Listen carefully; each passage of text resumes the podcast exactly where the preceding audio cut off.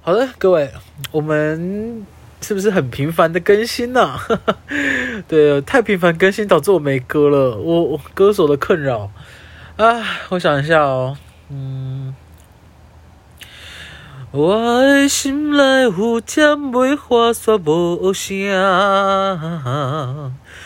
目睭来起着大音叫我别迷茫。天空留着你的胖，呃，下一句忘了怎么唱，算了，没关系，好不好？没关系。我们今天呢，就是来跟大家推荐一下我最近看的剧，因为我最近就是居家防疫嘛，居家防疫顾名思义就是要看剧，不然也没事做，好不好？为什么呢？因为居家防疫，我们有很多工作呢都被取消了，可是我们还是要付薪水哦。那会造成什么情况呢？就是我们很快就会破产了。那怎么还没有人来包养我呢？怎么还没有中乐透呢？怎么还没有发现我的床底下其实有黄金呢？啊，还是我们去养黄金猎犬？还是我们去大便？啦啦啦啦啦啊啊！算了，没关系。我相信啊，啊，我是不相信，但反正因为我最近就是在家，然后看了很多剧，然后我就一一来跟大家分享。因为我好像也没办法比出排名呢，我顶多就是很笼统的给个分数，分数，分数，我统统都是，我就笼统的给你们一个分数啦。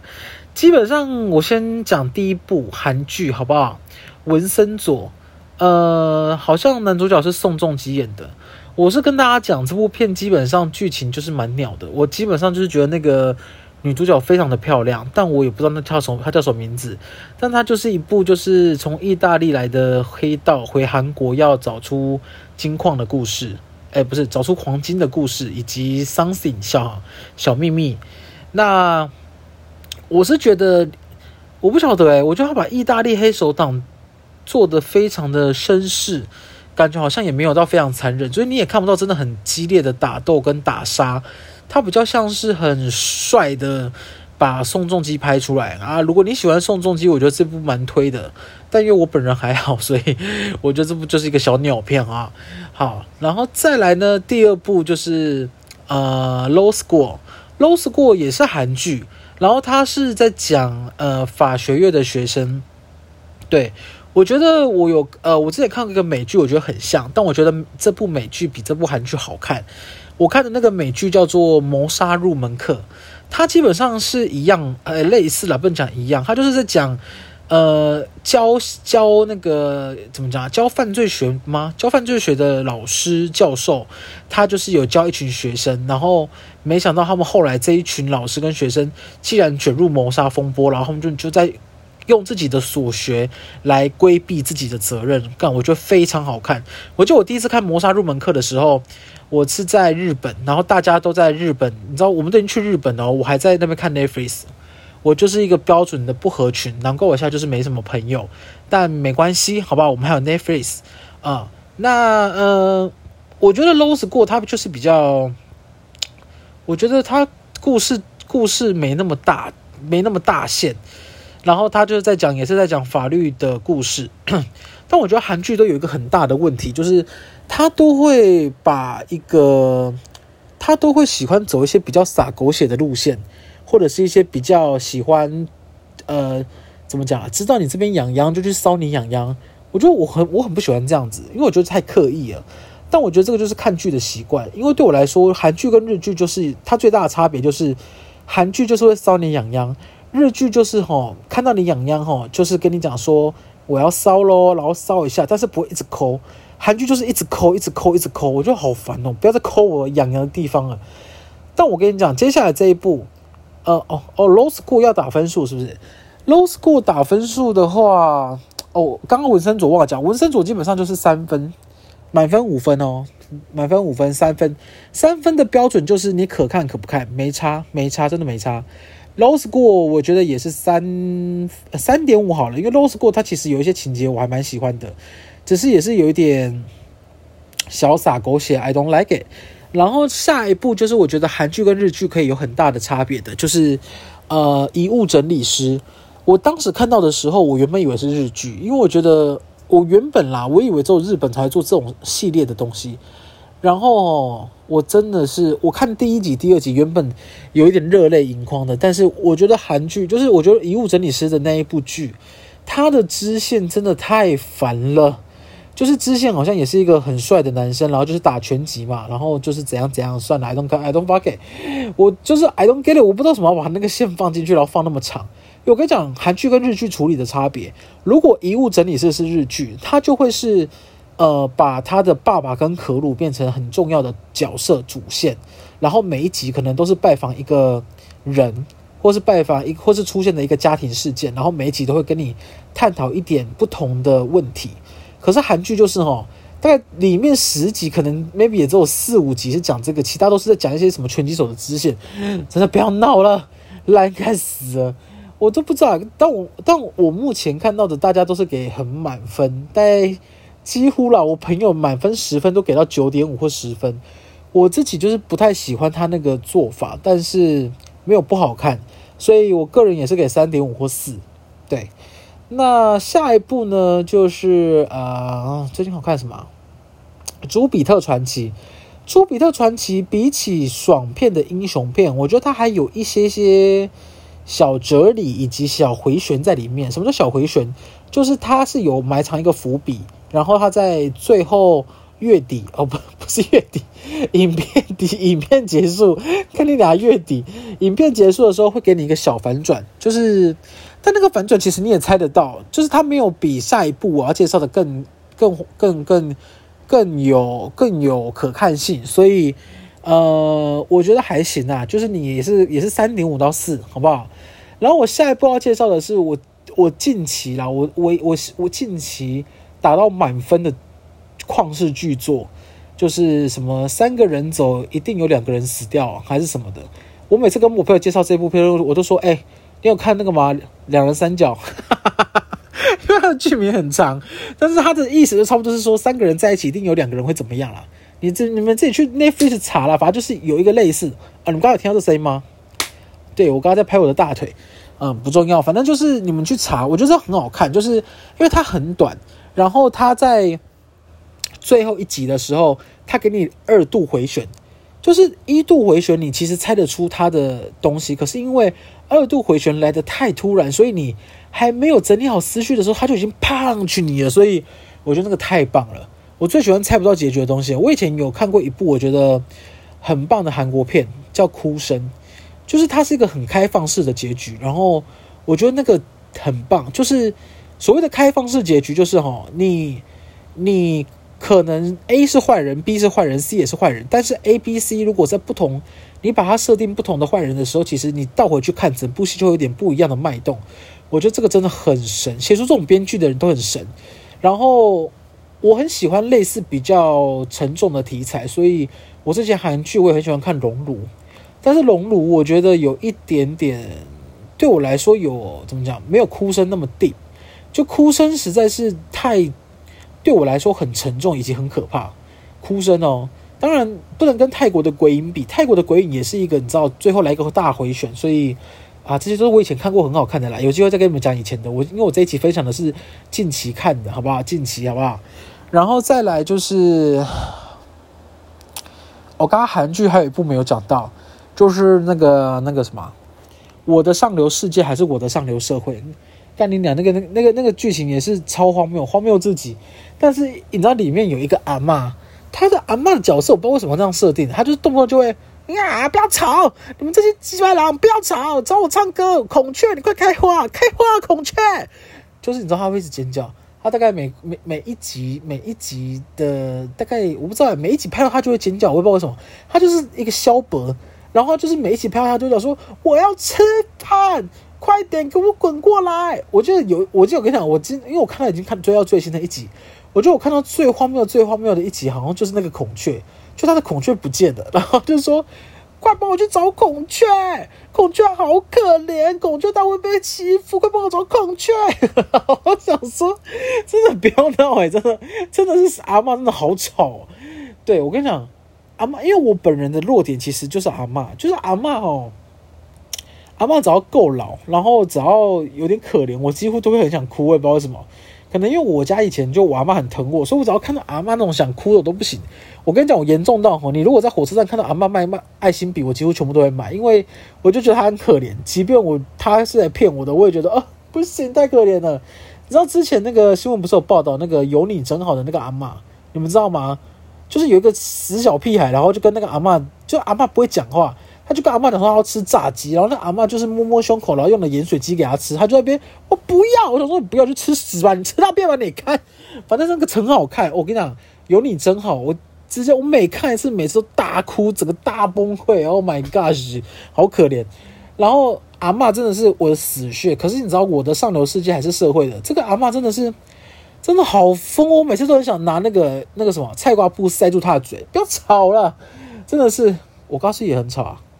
啊，算了算了算了，反正就是那个阿嬷真的很吵。然后呢，韩剧基本上先到这边。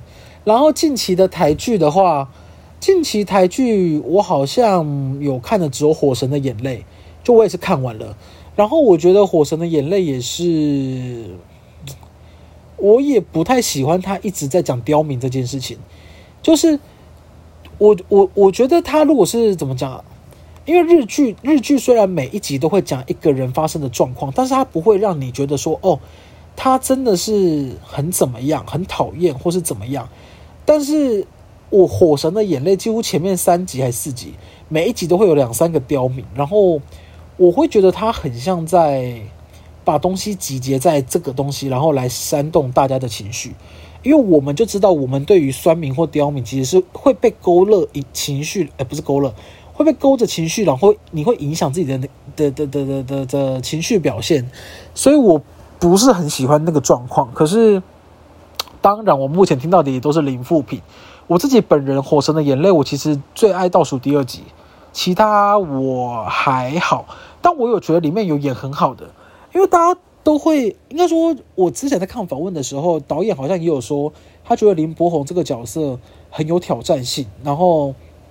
因为他同时是要演乐观的人，然后又要面临哥哥的一些伤心嘛，就我我也不能雷，我怕我雷了你们又那边，反正我就是讲大概，就是他要面临很多事情，所以林柏宏这角色很难演。但我觉得里面最难演的角色不是林柏宏，诶，对我自己来说，我觉得是那个那个叫什么啊，马里欧。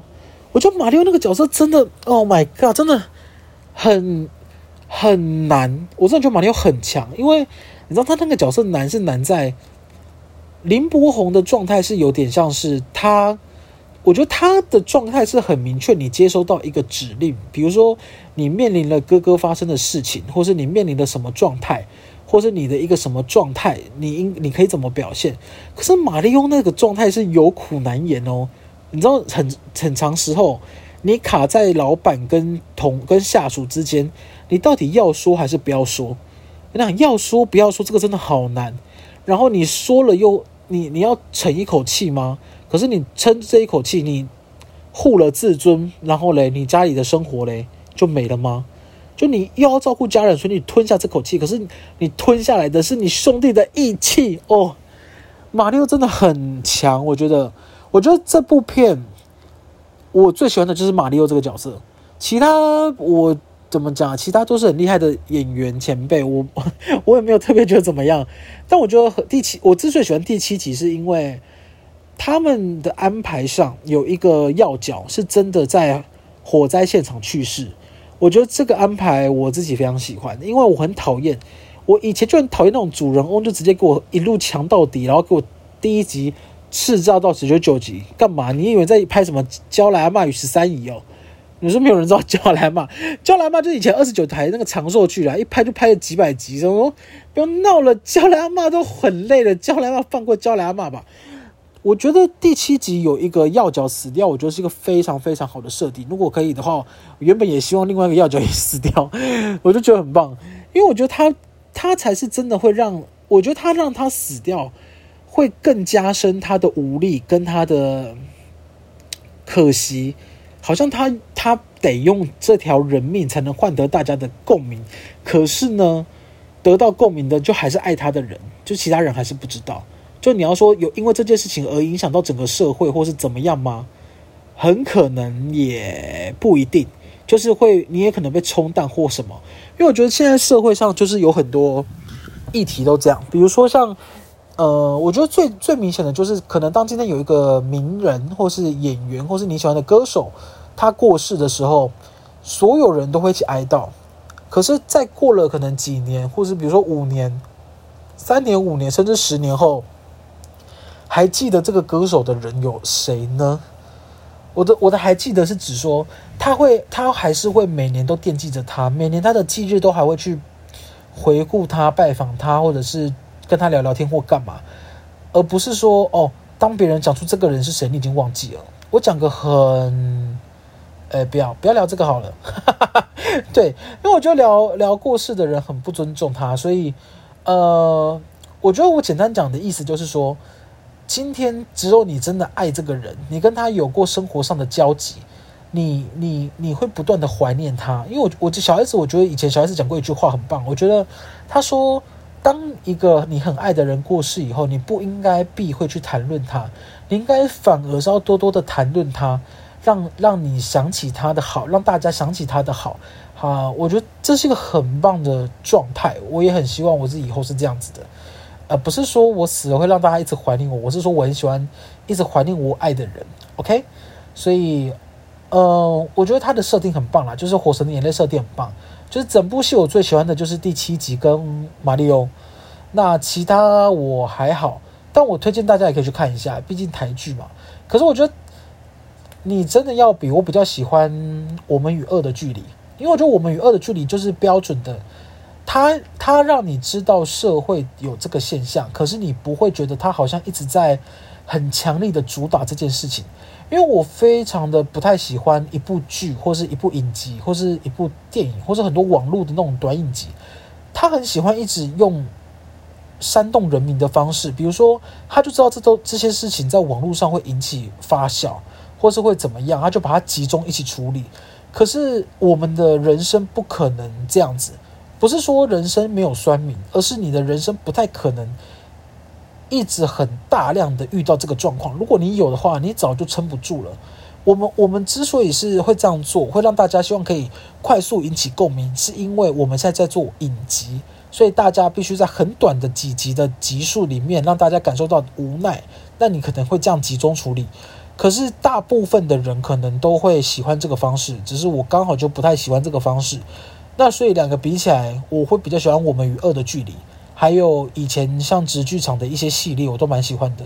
我非常喜欢直剧场的系列，尤其是《天黑请闭眼》，因为我觉得《天黑请闭眼》不是说它的剧情有多好，基本上我觉得惊悚剧情本来就很难写，但是我觉得好是好在直剧场很会用一些新进的演员，然后让他们发挥一些素人演员有的一些青涩的魅力跟特色，哇，真的好棒！哎，结果啊，算好，反正就是这样子。推荐大家，还有还有什么？最近还有看什么？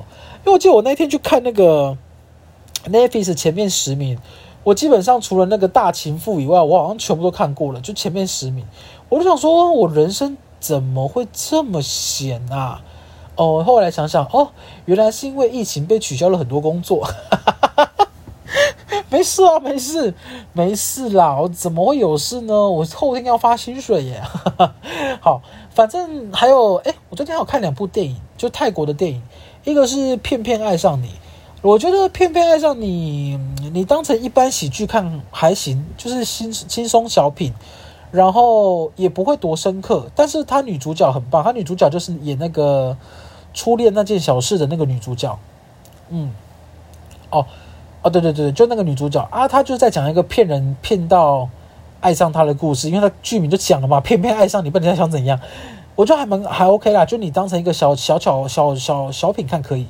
然后另外一个是我近期很喜欢，我个人也是打到满分，但是我上网搜寻都是烂评分。对，可能我在想，可能因为我目前只有听到我跟我朋友很爱这部片，叫做《猛鬼实验室》。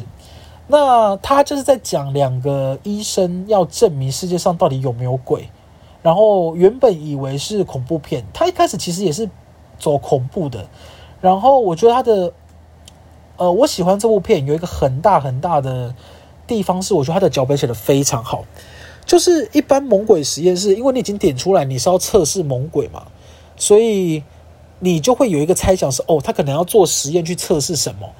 然后我觉得他的脚本好的地方是好在，他安排两个本来不相信这件事的人去做了一些事情，然后我觉得他在中间开始慢慢的把从一些小地方可以看出人性的反转，以及到最后面整个人性反转的崩盘，我觉得实在太棒了。我本人很爱这个这种类型的东西，就是探讨人性、探讨内心跟什么什么的。所以我非常喜欢这部片，然后因为它的片名的主角的名字跟我的名字是一样的，所以我就是再推荐一下，我觉得很好看，真的很好看。《猛鬼实验室》所以它虽然剧名很鸟，但你不要理那个剧名，你就是去看，好不好？你就去看。然后我跟你讲，为什么大家都说评分很差？因为大部分大人都说《猛鬼实验室》那里面的鬼也不猛啊，然后他也没有，他也没有真的真的结论说什么到底有没有鬼，就是。就是这种，然后我就上网看评分，才六点五分，满分十分哦，就大家都评论普遍都偏差。我就在想，这些人到底，你怎么会觉得一部影集就一定会告诉你有没有鬼啊？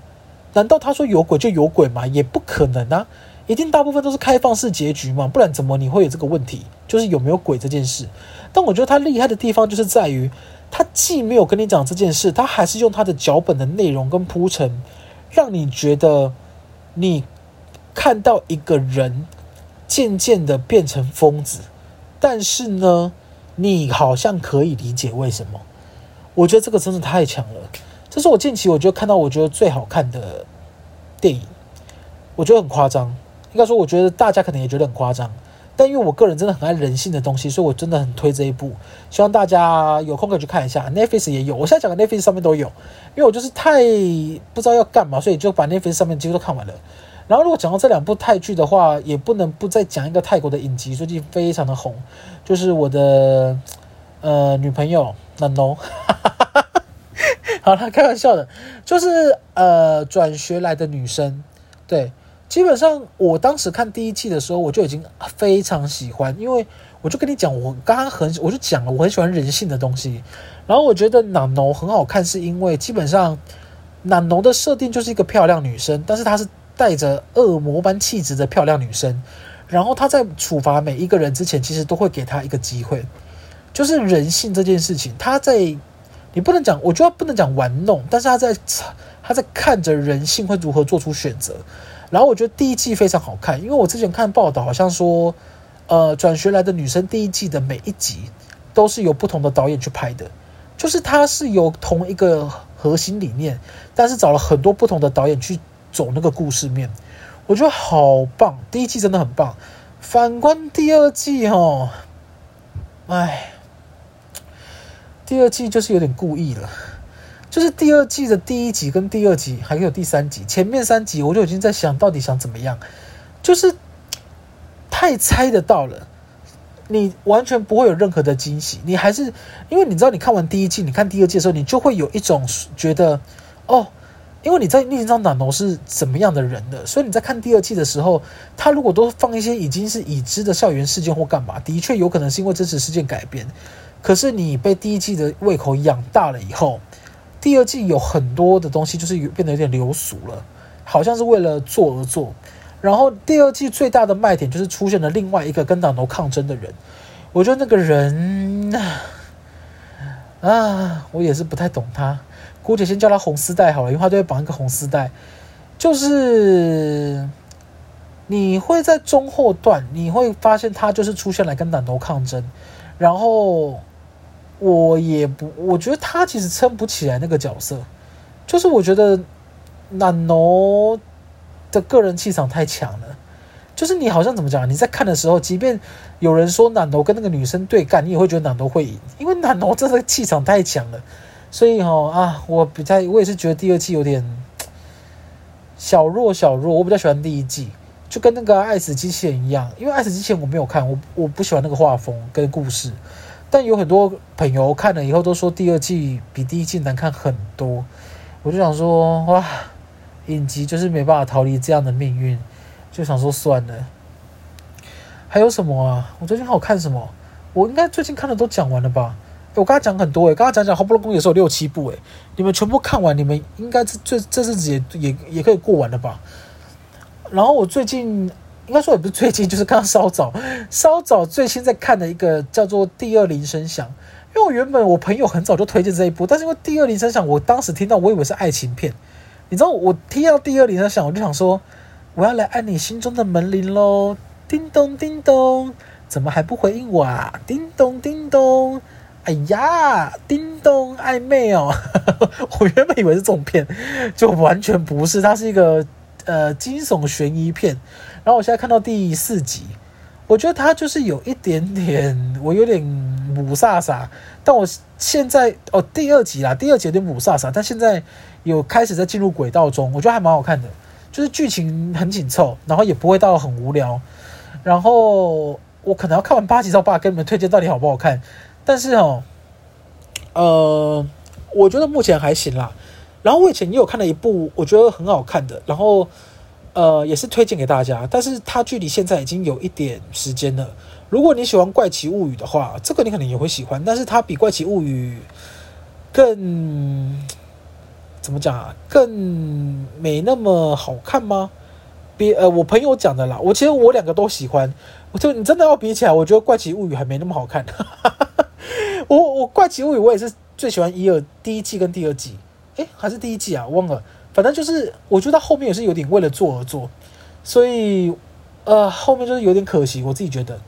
然后我很喜欢的是一个，但我忘了它的片名诶，反正就是在讲那个一个家里有藏很多把钥匙，每一把钥匙打开门都可以让你去不一样的地方，或是有不一样的功能。我觉得那个设定非常好，然后里面就是钥匙很不一样。就是它不是你想象的那种很简配跟低功能的钥匙，它每把钥匙的功能都很棒。我记得有一把钥匙是可以打开人的大脑，哦，好棒，我超喜欢。然后还有一把钥匙是可以到很多个地方嘛？忘记了，反正就是我忘了那片叫什么、欸。如果你们听 Podcast 的人有人知道的话，拜托去 IG 私讯我一下，我到现在有点忘记了。但我记得我当时看的时候太着迷了，因为我本人就是很爱超能力系列。好不好？我除了人性以外，我最爱的就是超能力。所以我本人很爱看《哈利波特》系列，跟那种怪兽与他们的产地系列，还有各种跟魔法有关的，我都很喜欢看。嗯，我也不知道为什么，我就是我甚至有时候幻想我自己是不是有魔法。你知道我以前呢、都会去哦，因为我是南部孩子，而、我们以前有一个休闲活动，就是我我们家的人都会骑车载我去追那个绕境，然后我就会幻想自己是千里眼跟顺风耳，我就会自己屏气神，然后想说。一二三，打开，然后就可以看超远的地方。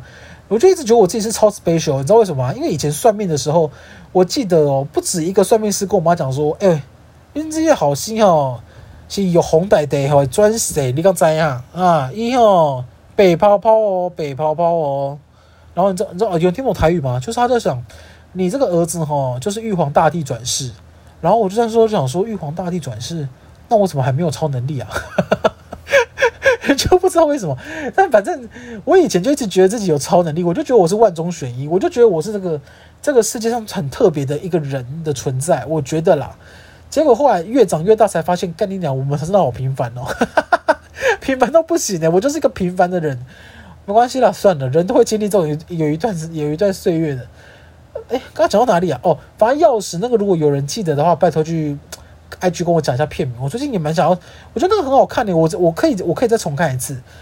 哦，以前还有一部叫做《经济之国》，也是在讲跟真人玩游戏有关的，但我不晓得你们大概都是怎么年龄，但是比起来这种类型，我很喜欢以前的一个叫诈欺游戏，我觉得诈欺游戏好看到翻掉。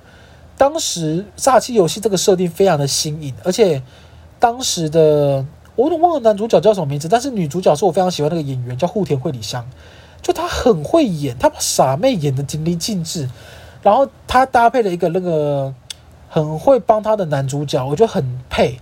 但是不知道为什么《经济之国》就是把男主角设定的好像很烂，然后女主角很强，就是他整部剧里面女主女生都超强，男生都超废。但我也不是不喜欢这个设定，我只是觉得他的玩游戏的过程有一点简配，没有到非常的厉害，所以嗯，如果你喜欢《经济之国》的话，我推荐大家可以去看《诈欺游戏》。可是《诈欺游戏》不知道现在看是不是都是那种很旧的、很画、很老的画质啊？毕竟我们也是有一段岁月的年龄的累积，好不好？已经三十岁了。好，还有什么？应该没了吧？OK，以上就是我近期看的电影推荐。然后，如果只能推一部的话，我真的是大推《猛鬼实验室》。我跟你讲，《猛鬼实验室》真的，我觉得我真的觉得很好看啦。你们你们真的去看看好不好？